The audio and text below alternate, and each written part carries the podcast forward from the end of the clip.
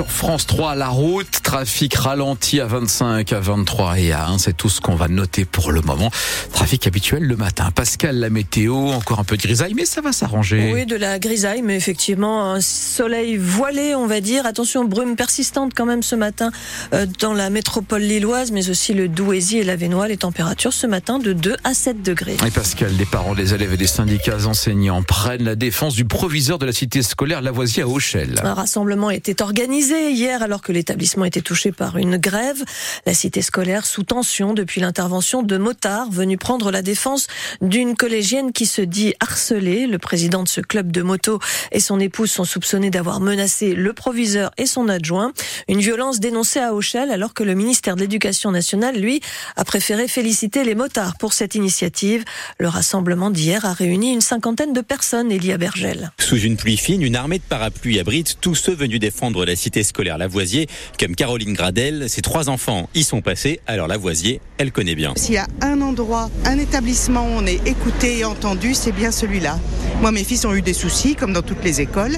À chaque fois, j'ai eu une réponse. Et une réponse qui a fait que les problèmes ont été réglés. Pas de bouc émissaire, peut-on lire sur une banderole accrochée aux grilles. Tout le monde ici prend la défense des enseignants de la cité scolaire. Il y a une ambiance superbe avec les professeurs, je suppose que toi tu peux le témoigner. Je suis totalement d'accord, j'ai passé que deux ans, mais vraiment les profs, ils sont à l'écoute. Erwan est un ancien élève, il est venu exprès de Lille. Une heure de bus pour venir soutenir euh, Monsieur Latour et, et l'administration. Monsieur Latour, c'est quelqu'un euh, d'extraordinaire, vraiment. Christian Latour, le proviseur, en arrêt maladie depuis plus de trois semaines. Alors ses élèves veulent lui faire passer un message. Bon rétablissement à lui. On le soutient tous parce qu'il a toujours été là pour nous et du coup bah, on doit lui faire la même chose. On espère le revoir bientôt. C'est hyper important pour lui de voir qu'il est accompagné. Quoi. Syndicats, parents et enseignants attendent maintenant des excuses formelles du ministère de l'Éducation nationale qui avait soutenu l'initiative du club de motards. Le ministère qui ne souhaite pas communiquer sur cette affaire pour l'instant. Une nouvelle alerte à la bombe hier matin dans un établissement scolaire d'Arras, une menace envoyée par mail qui a conduit à l'évacuation préventive d'environ un millier d'élèves du lycée Savary-Ferry. Ils ont pu réintégrer leur classe peu avant midi. Le ministre de l'Éducation nationale annonce une série de mesures pour relever le niveau des élèves puisque selon l'enquête PISA qui compare les systèmes éducatifs dans le monde, la France enregistre une baisse historique du niveau des élèves en mathématiques et un fort recul en compréhension de l'écrit.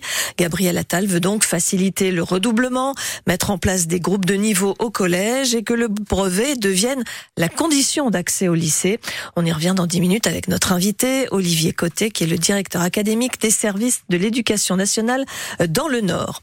L'enseigne nordiste Auchan annonce être entrée en discussion avec Intermarché en vue d'une possible alliance concernant les achats. L'objectif serait de créer la première centrale d'achat française pour, précise les deux enseignes, vouloir défendre au mieux les intérêts des consommateurs, les deux distributeurs qui se sont par ailleurs associés pour racheter les magasins du groupe Casino en difficulté.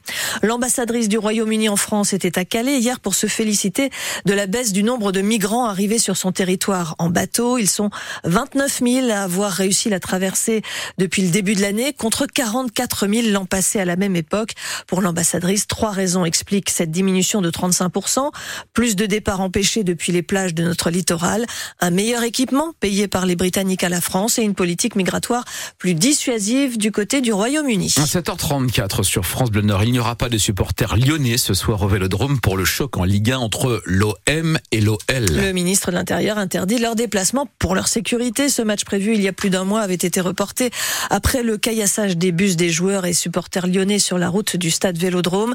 La sécurité est renforcée pour éviter donc de nouveaux débordements car le football français est secoué depuis quelques semaines par plusieurs affaires de violence. La dernière en date, c'était samedi. Un supporter du FC Nantes mort avant le match contre Nice. Vu la situation, la ministre des Sports veut donc taper du poing sur la table, Luc Chemla. Amélie Oudéa-Castera souhaite interdire jusqu'au 18 décembre tous les déplacements de supporters adverses pour les matchs de Ligue 1 considérés comme un risque. Cette date n'est pas choisie au hasard, c'est le jour de la réunion de l'instance nationale du supporterisme où seront également représentés la Ligue de football professionnel et les ministères de l'Intérieur, de la Justice et des Sports. La ministre souhaite ensuite qu'il y ait en janvier une initiative forte et collective avec un plan d'action complet. En coulisses, on explique que le gouvernement veut, je cite, resserrer la vis temporairement et stopper une série d'incidents accident gravissime. Plusieurs tristes événements viennent de s'enchaîner en Ligue 1, à commencer par les violences avant le match Marseille-Lyon fin octobre, où les bus des joueurs et supporters lyonnais ont été caillassés et l'entraîneur sérieusement touché au visage. Sans oublier bien sûr la mort de ce supporter du FC Nantes, tué lors d'une altercation peu avant le match face à Nice samedi dernier. On ne peut pas continuer comme ça dans le football, s'insurge Amélie Oudéa Castera. En Ligue 2 de football, Valenciennes et Dunkerque occupent euh, respectivement la dernière et l'avant-dernière place du classement. La menace d'une relégation en nationale la saison prochaine se précise de semaine en semaine. Hier soir, Valenciennes a perdu 3 buts à 1 sur la pelouse de Pau. Dunkerque s'est écroulé à domicile, battu 5-0 par Bastia. Les volleyeurs de Tourcoing se sont imposés hier soir dans leur salle face à Nantes, qui était jusque-là invaincu en Ligue A.